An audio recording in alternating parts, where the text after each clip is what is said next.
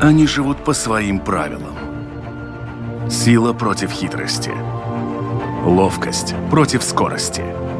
Иногда нам кажется, что они нам подчинились. Или что знаем о них все. Но чаще это не более чем заблуждение. О нас в жизни животных и о них в нашей жизни. В программе «Дикая натура».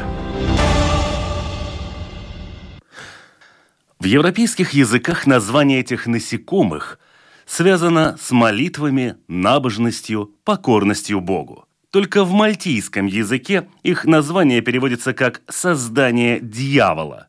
В китайском фольклоре они символ силы, смелости и дерзости. В легендах африканских бушменов их почитают как одного из создателей мира – Герои сегодняшней программы – бесстрашные воины, безжалостные хищники и искусные игроки в прятки. Вы слушаете программу «Дикая натура». Меня зовут Дмитрий Шандро, а мой собеседник – энтомолог и представитель Даугавпилского зоопарка Валерий Вахрушев. Валера, приветствую. Здравствуйте. Сегодня разговариваем об удивительных насекомых, которые, в общем-то, не оставляют человечество равнодушным еще с каких-то очень незапамятных времен. И в основном всегда э, имеют образ, в общем-то, позитивный, хотя ребята достаточно такие серьезные. И это богомолы. Очень известная группа насекомых, которые оставляют много перетолков, различных э, сказаний, мнений, э, ну и взглядов на жизнь сопоставление параллели вот этих вот, да, там, э, культурных форм, там, человек, животное, там, животный человек, там, и так далее. То есть целая, целая серия фольклоров э, народных различных. Но вот интересно, что фактически ведь э, богомолы условно считаются чуть ли не братьями тараканов. Э, ну, в общем-то, это правда. В действительности, ну, если мы даже сейчас там откроем э, всем известную Википедию, да, там я говорю о простых, э, то есть доступных источниках в интернете, то считается, в общем-то, ну, это правда. То есть я проверял тоже эти данные, там еще из своих студенческих лет, когда я там увлекался, да и сейчас, по сути, просто нехватка времени иногда рабочего, да, да и было очень сильное у меня увлечение – этой группы животных. Конечно же, считается, что богомолы произошли э, как будто бы от тараканообразных. И если даже мы посмотрим и сравним морфологическое строение тела богомола, чисто внешние признаки, то мы в нем можем узнать э, ну, нашего простого, вот, всем известного таракана-прусака, например, да, если посмотреть на него сбоку особенно.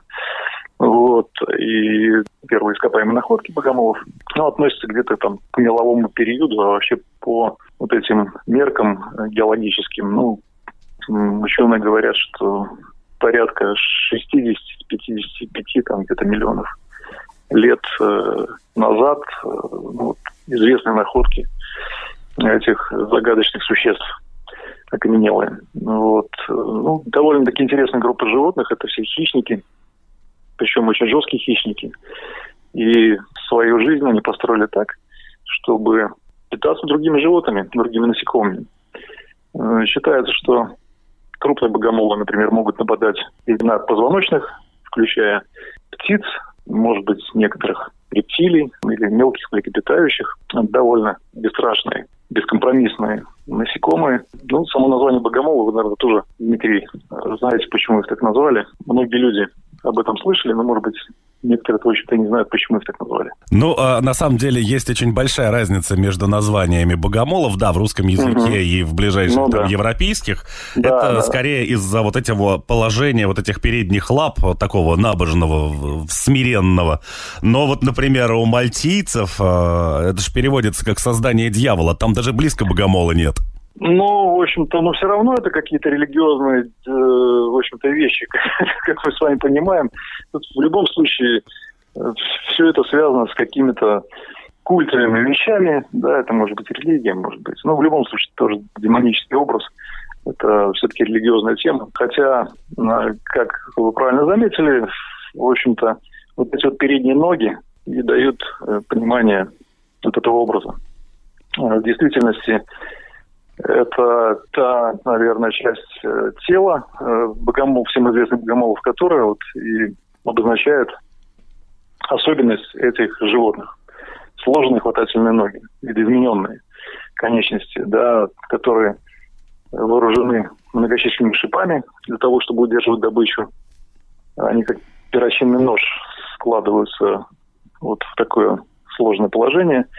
И благодаря своеобразному строению тела, то есть это вытянутое брюшко с такой выраженной, ярко выраженной талией, это, возможно, вытянутая передняя спинка и ходильные ноги, например, то есть достаточно длинные. Если богомол становится на ходильные ноги, на четыре ноги на своих, он поднимается над поверхностью э, земли, допустим, и выглядит, ну, практически как человек. Ну, вот как тот же самый молящийся монах, например, да, где-нибудь. Поэтому, конечно же, это уникальные звери, и для наших широт это вообще суперэкзот, разумеется. Но если мы даже рассмотрим строение тела, все внешние признаки, что же, Дмитрий, наверняка видели, четко мы наблюдаем вот эту вот э, особенность этого насекомого, э, которая нам напоминает человек, вот такое немножко человекоподобное существо, потому что у него есть руки, да, то есть манипулятор, это насекомый манипулятор, который работает своими руками, конечностями отдельными. Ну, к каким же животным относим мы и раков, например, и скорпионов, да, вот которых, то есть животные, у которых есть руки. Это именно беспозвоночные животные. Вот эти вот хватательные ноги, это тоже как человеческие руки. И если мы посмотрим даже на удивительную голову богомола, то одна из уникальнейших способностей этих насекомых вертеть головой в разные стороны, там, то есть в горизонтальной и вертикальной плоскостях.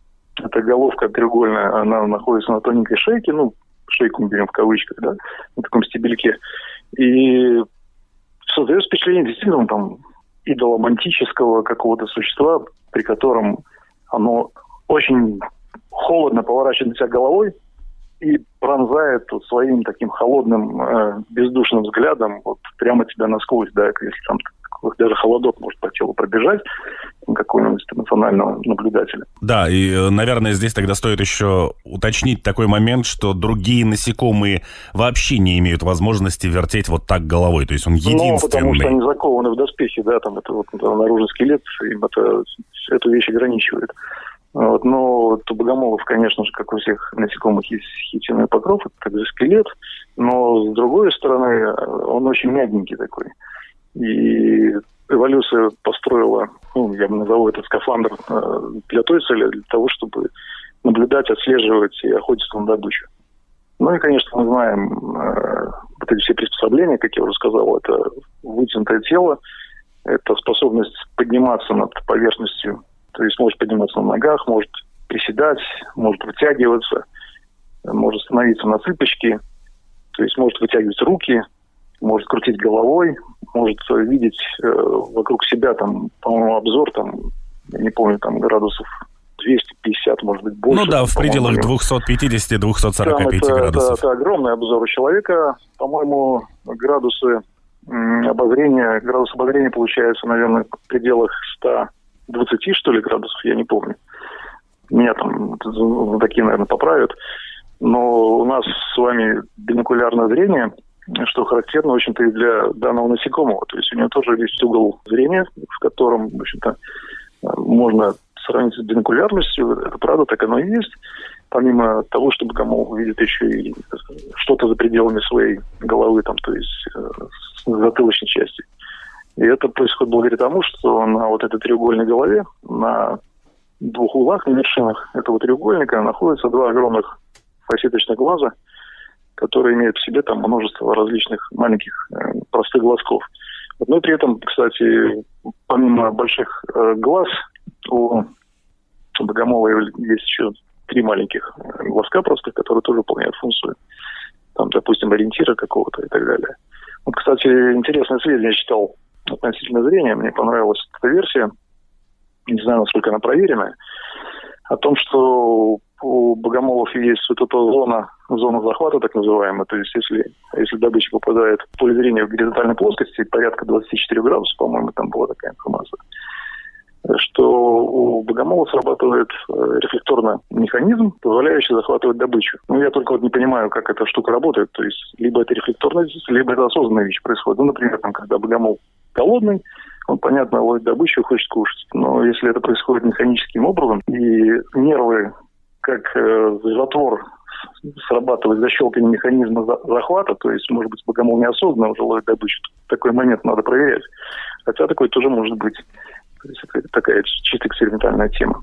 Не знаю. Получается так. Сложно, потому что, допустим, я знаю, что беря там того же богомола на руки, наверное, угу. должна была бы сработать вот эта система неосознанного захвата, когда пальцы появляются, ну, в пределах уже досягаемости. Ну, сначала, сначала поймал, а потом будет думать, что с ним делать. Да, но этого у меня ни разу не происходило. У меня тоже такого ни разу не происходило при моих личных наблюдениях. У меня было такое ощущение, что если богомол сильно голоден, то он, конечно, это будет, э, будет охотиться, то есть достаточно осознанно на мой взгляд.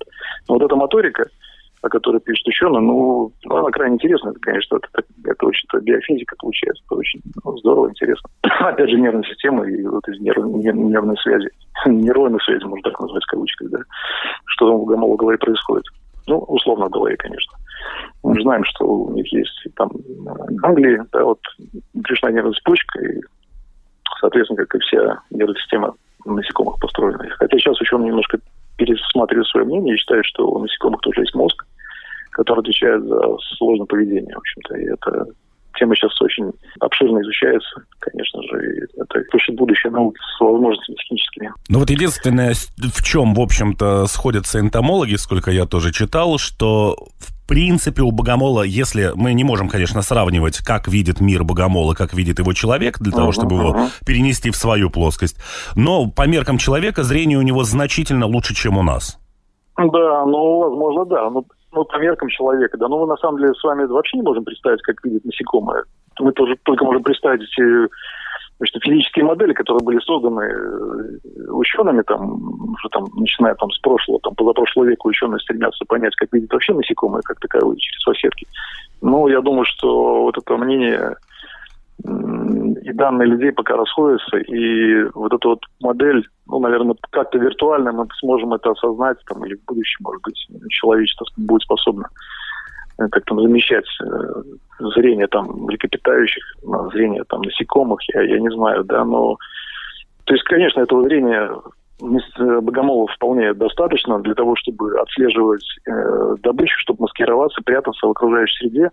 Но дистанционно, конечно, оно ограничено. Точно так же, как мы, допустим, с вами видим, например, там наш уровень познания мира через зрительные рецепторы практически не ограничен в какой-то области. То есть мы видим с вами звездное небо, например. Я не, не уверен, что Богомол видит звездное небо, хотя, ну, все может быть.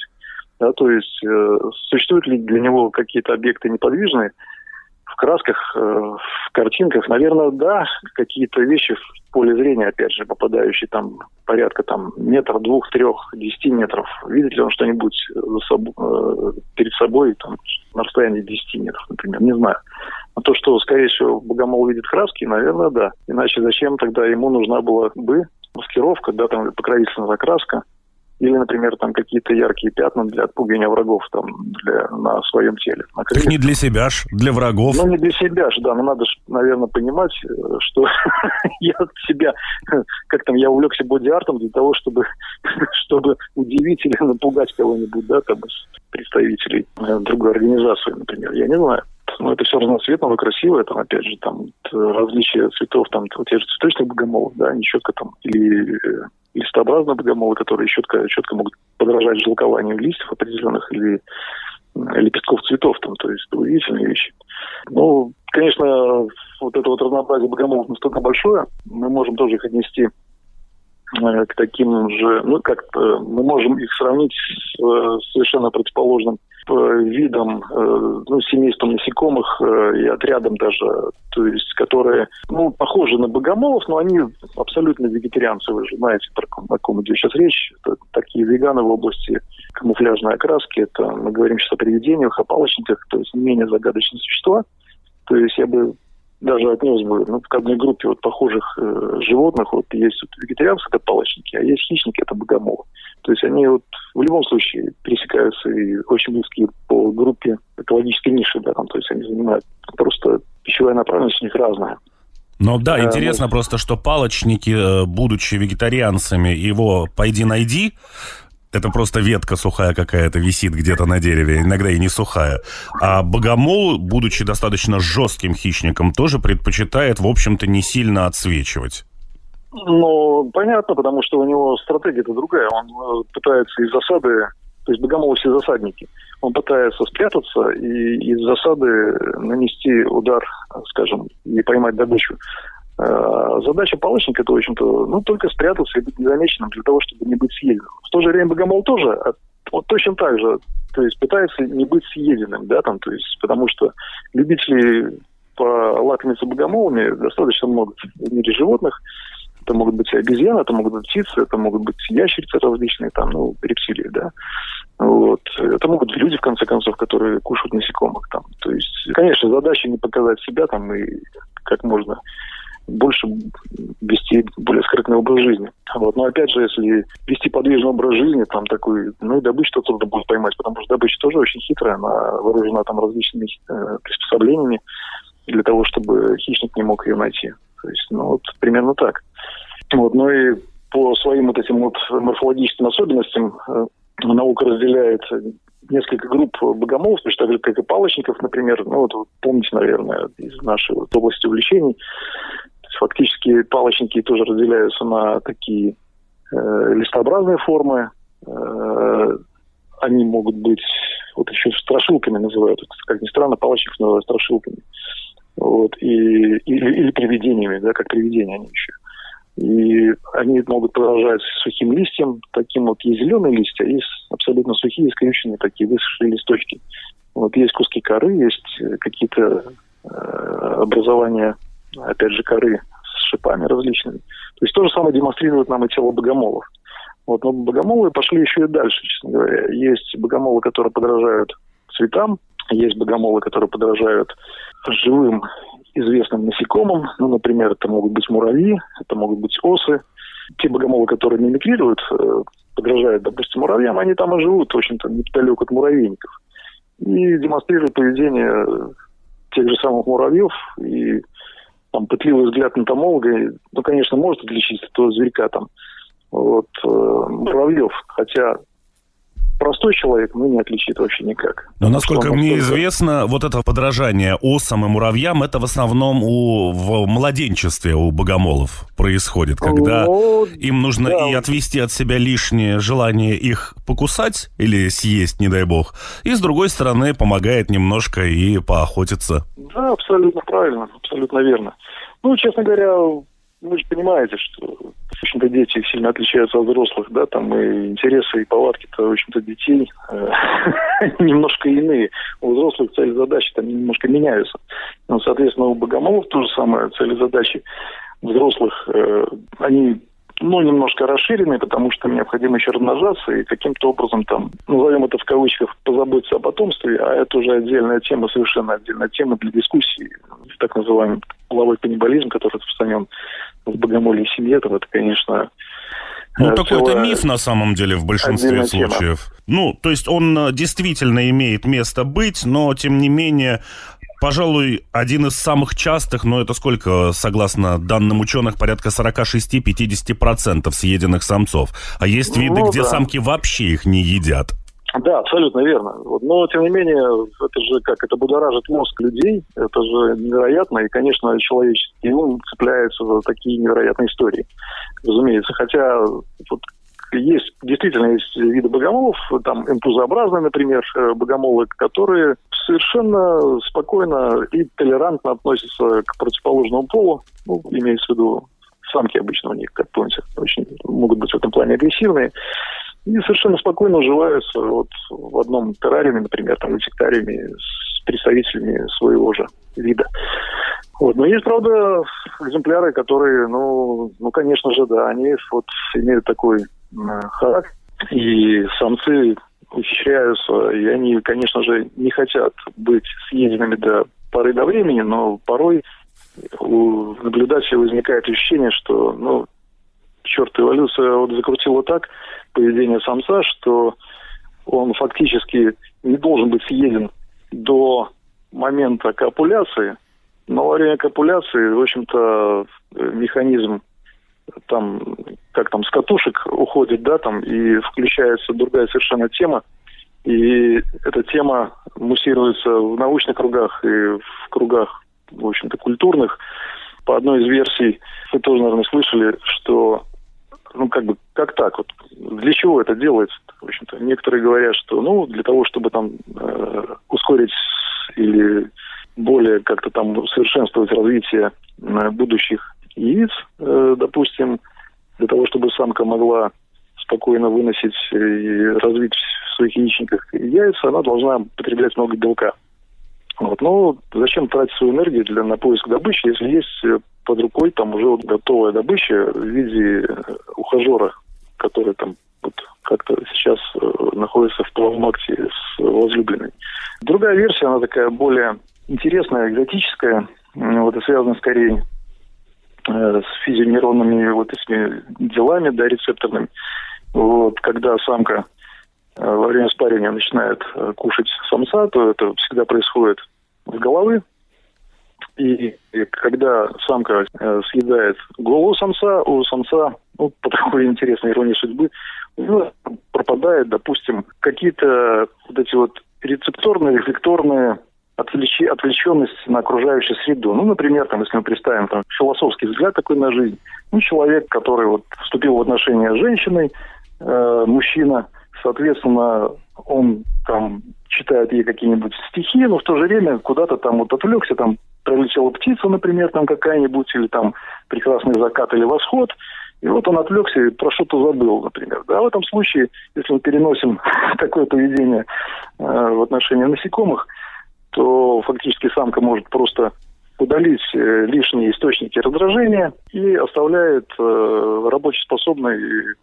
копулятивный орган, который находится в брюшке самца. Таким образом, Э, по специфике нервной системы, как я уже говорил, это брюшная нервная цепочка, ганглии.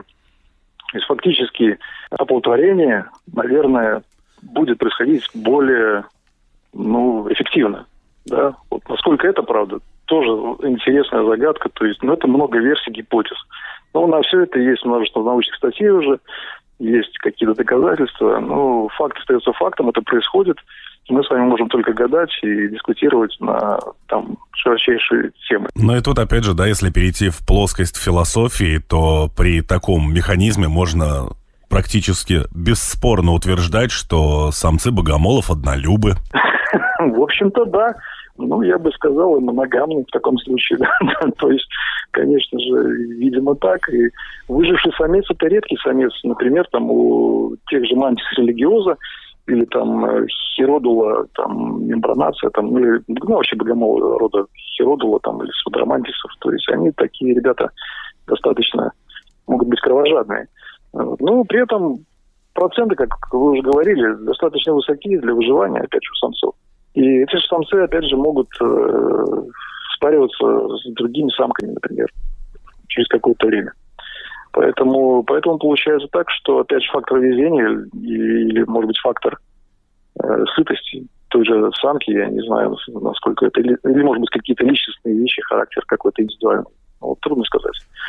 Но видовые предрасположенности точно существуют, и это правда. То есть у некоторых видов самцы не ущемляются правами, наверное, своими, но все, все в порядке там, все хорошо.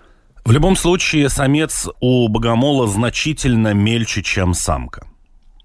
Да, диморфизм ярко выраженный, и самцы всегда выглядят более хрупкими. У самцов э, сильнее выражены, скажем так, вот эти вот рецепторные органы. Зрение, ну, с обонянием, наверное, тоже, потому что э, самка выделяет феромоны, самку нужно отыскивать. У некоторых видов самки могут быть бескрылыми, самцы крылатые. То есть самцы наделены, ну, практически все виды богомолов наделены крыльями. Ну, вот, крылья нужны самцам для того, чтобы летать, отыскивать в природе самок. Соответственно, у самцов э, хорошо развиты антенны. Э, чаще всего это нитевидные антенны. Они, ну, если сравнить с антеннами самки, то эти антенны будут в пропорции к телу длиннее, чем антенны самки. Ну, то есть усы, и... грубо да. говоря. Ну, да, да. Вот. Это все необходимо для того, чтобы, ну, не только очень охотиться на добычу, но для того, чтобы, опять же, отыскивать партнера. Вот. Опять же, размеры самца, ну, наверное, да, тут, э, пожалуй, это можно объяснить э, с тем, что будучи меньшего размера, во-первых, менее заметный, во-вторых, скажем так, э, более мобильный, опять же, да, там, то есть маленькое насекомое, оно всегда такое более мобильное получается, не тяжелое. Самцу все-таки надо летать, да, там. Вот. Самки тоже способны, некоторые самки способны летать, но по Недалеко. части тяжелые, да, там тяжелые богомолы, они вообще практически, ну, планировать они могут, да, там, например, там, спрыгнув э, с ветки на ветку, например, могут перепланировать. Поток воздуха может подхватить, ну, ураган, например, какой-то большой ветер. И таким образом богомолы могут расселяться. Но не, не будем тут далеко даже э, заходить и загадывать. В последнее время вы, наверное, тоже знаете, что есть информация о том, что в нашей стране в природе сейчас наблюдаются богомолы. Вот эти богомолы э, появились в наших широтах примерно э, года 4-5 лет назад. Ну, примерно так вот. Это была серия ураганов, э, которая прошла по европейской части. И южные ветра к нам занесли вот таких удивительных насекомых. Э, наш климат, конечно, не, столь, не настолько мягкий и подходящий для такого рода животных, но тем не менее э, в природе таким образом происходит расселение видов, и они постоянно, то есть виды постоянно расселяются по нашей планете, и при любом удобном случае это происходит. Этот удобный случай вот, произошел там лет 5, 6, 7 назад. Это вот э, всемирное потепление, вот эти вот непонятные погодные катаклизмы, повышение температуры э, летом и теплые зимы благоприятно сказались на э, пришествие э, новых видов э, из, из югов, с югов, да, вот они зашли, залетели к нам. Это и паукообразные есть, это и мухи, двукрылые различные. Повсеместно практически. Это и курзамы, это и видзамы, это и латгалия, разумеется. Даже в Давутулсе, там, где мы сейчас находимся, на бензоколонке вот, нашли там экземпляр. То есть, причем оплодотворенную самку, например, да, там, то есть, эта самка была принесена в Латгальский зоопарк, э, она успешно отложила яйца, и из этих яиц э, вышли личинки. То есть речь шла о, о таком тотальном заселении э, северных районах Европы, скажем, ну, докуда они смогли долететь. Они, возможно, могли долететь вообще там куда-нибудь до Норвегии, например, там с ветрами. Но там, понятно, климат очень жесткий, да, там Скандинавия. Но Прибалтика, допустим, это и Литва, и Эстония, и Латвия. Это также близлежащие страны, там региональные, вот эти вот наши пограничные страны, это и Беларусь, э, это и часть России, там, где вообще в принципе никогда этих насекомых не было. Это поразительно. То есть э, буквально год назад э, мой коллега нашел богомола в окрестностях Даугавпилса, буквально там вот где-то 20 километров от Даугавпилса в природе, просто вот там шел по тропинке, там по лугу и увидел богомола. Этого богомола он принес опять же в Латгальский зоопарк. Вот это была небольшого размера самка, вот, но потомство от нее получить не удалось, но потому что она была небольшого размера, такая, я бы сказал, немножко угнетенная. Можно предполагать, что, в общем-то, это животное э, родилось у нас в наших широтах. Может быть, было лето неблагоприятно, но, тем не менее, зимы, вот которые у нас были, там, ну не прошлая зима, а вот до этого там лет пять таких тотальных теплых зим, говорит о том, что такие животные способны у нас тоже размножаться. Ну, я бы так сказал, любому энтомологу там было бы приятно в наших широтах видеть богомол. Это было целое э, сенсационное открытие, когда вот бах, это, конечно, здорово. Я в своем детстве мечтал, чтобы у нас жили богомолы. Вот мечта осуществилась наконец-таки. Вот это те животные, которые, ну, вреда э, для биоразнообразия нашей природы не причинят, то есть фактически, да. Вот. Ну, в отличие от других животных, которые завозятся там с рыбаками, например, броневозивные виды, я говорю Да, сейчас. да. Но э, если мы возьмем богомолов, опять же, и размеры богомолов, да, они сильно варьируются от там одного сантиметра, как самый мелкий вид, и аж до 17 mm-hmm. сантиметров э, у самого крупного. Это почти ну, школьная есть, линейка. Да, есть гиганты, да, есть действительно гигантские виды и они тяжелые могут быть, они могут быть длинные, просто там, ну, как палочная такая вот веточка, но она может быть длинная, эта веточка. А сам по себе такой богомол, там, попробую его еще различить, что это богомол. Вот, ну, разнообразие, конечно, колоссальное. У импульс у многих на голове есть зеркальце, тоже интересный орган такой. до сих пор до конца не, непонятен, но некоторые ученые утверждают, что зеркальце на вершине головы импузы нужно для того, чтобы привлекать мух, например. Но я вот не знаю, насколько это правда. Ну, может быть, да, хотя импузы ведут ночной образ жизни. И, может быть, вот это вот зеркальце на голове импузы, может быть, отражает лунный свет каким-то образом. И на этот свет летят действительно какие-то мухи. Но это, я не знаю, правда, неправда, просто моя версия такая. Вот, но зеркало действительно красивое, оно оригинальное, оно вот придает этот демонический образ. Кстати, композообразным находится всем известный большой богомол из группы «Импульс». Это вот, идоломантис диаболика, может быть, вы слышали, такой очень такой широкой передней спинкой, шикарными разноцветными крыльями и бедрами хватательных ног. Там у него вот тоже ярко расписанные такие бедра. И, да и выглядит он демонически. Само название, то есть, там, идоломантис, да, там от слова идол. Вот. И диаболика. Да. Вот. Ну и говоря об увлеченности людей, да, сейчас очень сильно развито направление поклонников киперов, которые разводят и содержат э, богомолов. Существует много торговых сетей, которые э, продают э, и коллекционируют э, живых э, насекомых. И это тоже очень интересно, здорово. То есть этих животных можно содержать ну, прямо дома у себя там на письменном столе там, или где-нибудь там вот в уголочке специальном отведенном для этих животных. Много места они не требуют, однако есть одно но, которое, опять же, ограничивает это увлечение вот в массах, да, потому что э, многие богомолы в своем развитии, с одной стороны, облегчают э, содержание, потому что у них неполное превращение в цикле развития. То есть у них нет стадии куколки. И маленькие, маленькие личинки, они похожи, ну, копии больших э, взрослых насекомых, за исключением, что еще-то у них нет крыльев там, и они немножко, ну, вот просто маленькие. Но, к сожалению, киперов, они все-таки питаются отчасти, многие из них питаются летающими насекомыми, и в кормовой культуре кипера должны присутствовать, конечно же, мухи, например, там вот э, дрозофилы, да, э, фруктовые мушки, которые там вот, многим хозяйкам эти мушки не нравятся, там если там какой-то фрукт э, немножко забродил, или яблоко, например, подкисло, то тут, как тут, на кухне появляются вот такие маленькие мушки. Вот эти мушки являются хорошим кормом для личинок первого возраста, например, тех же богомолов. Ну и, конечно же, комнатная муха. Да, комнатная муха – это исключительный кормовой материал для выращивания таких вот животных. Ну, а потом, конечно же, это будут и сверчки, это могут быть и тараканы, например, какие-то мелкотелые. То есть это целая ферма по разведению насекомых должна быть для того, чтобы выращивать тех же богомолов. Но, опять же, при содержании богомолов еще есть э, маленький нюанс, который должен учитываться. У этих насекомых очень э, ускоренный метаболизм, да, и кушать им надо, ну, в общем-то, каждый день.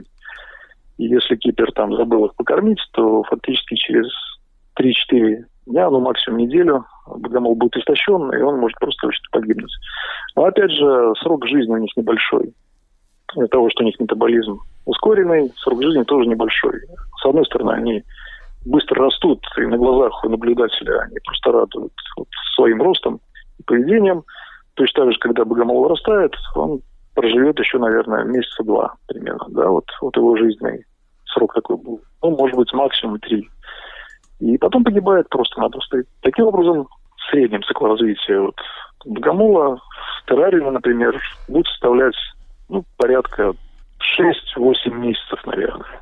Вот от маленького богомольчика до взрослой особи уже. Ну, вот. ну да, Поэтому... и тут если их самому не разводить, то можно разориться на покупке этих богомолов все время ну, у кого-то. можно и так, да. Ну и тут, конечно, тип держать всегда руку на пульсе, да, там вот. И это хозяйство должно быть постоянно под вниманием. Да, иначе, иначе просто вот вся коллекция у человека пропадет. Вот поэтому на рынке эти животные могут стоить довольно-таки больших денег, если кому-то это надо. Вот. И, ну, и это зависит от плодовитости. Тоже, допустим, вот то, о чем я уже упоминал, тоже да, и Дуламантис диаболика является культовым Дья- Дьявольский или чертов цветок? Да, да, культовый, культовый богомол, конечно же, потому что он очень крупный, изящный, вот. Ну и по плодовитости у него, в общем-то, тоже такая ограниченная получается. То есть у него э, там, по-моему, несколько десятков яиц у атеки у одной. Атек может быть отложено несколько за всю свою жизнь. И, ну, поэтому вырастить их тоже не так просто. Вот. Однако плодовитость других богомолов, например, тех же богомолов рода Хиродула, Сфадромантис, э, ну, там до полутысячи яиц в одной атаке может быть легко, а иногда и до тысячи. То есть таких маленьких богомольчиков кипер э, вот прямо дома у себя так разведет, а потом не знает, куда их деть, например. Потому что всех личинок прокормить ну, фактически невозможно. Тогда вступает э, роль вот этот вот э, метод каннибализма, то есть часть богомолов, э, понятно, там содержится в общем садке и кормится, выкармливается с помощью кормовой культуры. Ну, если кто-то не поел, например, там, то собрат всегда будет рад собрату. И, конечно же, таким образом выживает сильнейший. Примерно такая схема выращивания. Вот. на какой-то стадии потом богомол выращивают уже по отдельности в, в отдельных баночках. Ну, за исключением импузообразных. Да, вот импузы, кстати, могут выращиваться в общем садке. Еще очень интересный момент – это то, что, возможно, и стало, опять же, причиной появления тех же целых стилей боевых искусств, а, конечно, мы это пропустили. Это вот это, точно, да. бесстрашие богомола, согласно которому его практически невозможно напугать. То есть, если богомол ретируется, то это происходит только в том случае, если он уже понимает, что ну он прям все сделал, что мог, и сделать уже больше ничего не может. Ну, в общем-то, да, ну и вот это всем известная школа УШУ, да, там стиль Богомола, там, то есть всем известно, там, это множество видеороликов, роликов, которые там наблюдаются на YouTube, на YouTube-канале, там, в общем-то, ну, показывает действительно какие-то тонкости вот, конкретно этого боевого искусства. И подражание, и имитация поведения э, насекомых, это, конечно, удивительно человек способен замечать такие потрясающие вещи. И здорово, что мы наделены такой способностью подражания и доставания информации с природы. Это, это правда, на пользу себе. Но вот есть просто виды, скажем, и в тех же насекомых, которые переходят сразу к физической атаке в случае угрозы для себя. У богомолов в первых рядах все-таки первая линия обороны – это попытка запугать. Ну, запугать и защититься вторая. То есть вообще ну, первая попытка спрятаться, честно говоря, как и любой нормальный, в общем-то, любой нормальный человек лучше спрятаться и отсидеться, скажем. У богомола тактика отсиживания, я бы так сказал. Но если он понимает, что он обнаружен, и тут включается другая стратегия запугивания. Запугивание у них эффектное, как правило. Они очень эффектно это делают. И это, опять же, будоражит мозг, э, когда он становится в такую боевую стойку, он э, расставляет передние ноги, хватательные ноги по сторонам, такой у него размашистый получается такой вот зверек с такими вот длинными ногами. Э, у некоторых богомолов бедра этих ног ярко окрашены, могут иметь какие-то пятна в виде глаз, например, там глаз птиц, например, там или просто какие-то пятна, не знаю. Хотя, наверное, скорее это больше имитация глаз, наверное. На крыльях то же самое. Когда он открывает крылья в этой же позе, он начинает э, демонстрировать демонстрацию таких же вот пятен, ну, которые могут как-то ретировать или отпугнуть э, противника. Но некоторые еще звуки издают при этом. Все же мы знаем, что в природе яркие цвета позволить себе могут достаточно немногие. И это, как правило, ну, да, да. связано с чем-то не очень приятным. И поэтому те же там молодые животные или кто не в курсе, что это просто для отвода глаз делается в данном случае, понимают, что, ну, наверное, если вот так себя бодро ведет противник, то стоит все-таки... Я-то знаю, что у меня нет там яда какого-то, но не уверен, что нет у него. Но тут, я бы сказал, демонстрация самоуверенности больше. Вот тут работает, мне кажется, вот, вот на мой взгляд, демонстрация самоуверенности. Но есть, э, есть окраска ну почему, почему в Азии, да, ну в смысле, почему на Востоке, в Азии там, да, там почитают вот это поведение, там те же мастера боевых искусств. Э, тут э, интерес есть окраска предостерегающая, да. Я бы не сказал, что окраску Богомола предостерегающая. Она наоборот, она вызывающая, скажем. И вот этот вот вызов – который он делает врагу, ну, там, не знаю, там, хищнику какому-то, да, там, недругу, это действительно стиль характера. Если мы говорим о предостерегающей окраске, вы знаете, что сочетание цветов там идет черно-желтое, красно-белое, красно-черное. Вот это все цвета, которые животные используют предостерегая там хищника от нападения. То есть они могут быть ядовиты. Это осы, это клопы там различные. А ну и так далее, другие похожие животные. То есть фактически там тема другая, а тут у него другая. Я бы сказал, что это все-таки вызывающая краска. Да? То есть демонстрация себя как такового. Вот я такой, и я вообще никого не боюсь. Это полное бесстрашие. Ну, как говорят среди молодежи, это полная безбашенность. Да, там такая. То есть он атакует своего противника бесстрашно. И в конце концов, ну, конечно, если он понимает, что если понимает, что вот уже ничего не помогает, то, конечно, он спасается бегством, в конце концов. Это может быть просто падение с, с ветки, например, там, или планирование, или просто улетает. Если это такие способности есть. Если бы Гамон не наделен способностью летать, он, понятно, будет отстаивать до последнего свои права, ну и пытаться потом просто как-то ретироваться и убежать. Ну, это как самый яркий пример, правда, это не из мира насекомых, это молочная змея и коралловый аспид которые ну, выглядят да, практически кстати, да. одинаково, только положение цветов другое да, немножко. Да, да, да, да, именно так. И именно если какой-то неопытный герпетолог ошибется, то, в общем-то, ошибка может стоить жизни. Ну, абсолютно точно, да. Хороший пример. Так или иначе, о чем мы можем точно сказать, что богомолы, будь то 17-сантиметровые монстры, будь то 1-сантиметровые, никакой угрозы для человека не представляют и нападать на человека не будут. В общем-то, ну, я не знаю, что нужно сделать, чтобы вынудить богомола напасть на человека, но, тем не менее, крупные виды прихватить могут довольно серьезно в случае, если это произойдет. Ну, обычно это происходит, если человек захочет это, это животное взять некорректно в руки, например, там, то есть обычно, то есть богомолы, ну, одни из тех насекомых, ну, которым совсем не нравится, когда вот ты берешь некорректно. То есть обычно, если мы хотим взять богомола за тело, за переднюю спинку, ну, понятно, что он будет пытаться укусить и особенно атаковать своими передними ножками. А на ножках у него есть острые шипы, и этими шипиками он просто может проколоть Э, палец, например, кожу э, человеческой руки совершенно спокойненько до крови. А, если хочется все-таки богомола взять на руки, то проще его перегнать там как-то вот э, с ветки на ветку, с ветки на руку, с руки на ветку и так далее. То есть он совершенно спокойно передвигается, покачиваясь в такой вот позе интересной, покачивающийся как палочник тот же самый, и спокойно перейдет к вам на руку и будет не знаю, там, как это можно выразиться. Сидеть. То есть в, сидеть, возглавлять, может быть, э, на вашу голову зайдет, и там на вершине вашей головы будет наблюдать за окружением. Там, это, это достойный объект для экологического воспитания, там, для проведения различных зоологических, экологических лекций, потому что это животное может спокойно совершенно нормально сидеть на плече лектора, диктора, там вот в данном случае, может быть, в данном случае вот, наши, наши радиослушатели и нас, к сожалению, не видят, но, может быть, у вас или там у меня на плече сидит богомол. Ну, в данном случае никакого там, никаких помех он нам вообще не предоставляет. Но зато зрителю это приятно и интересно.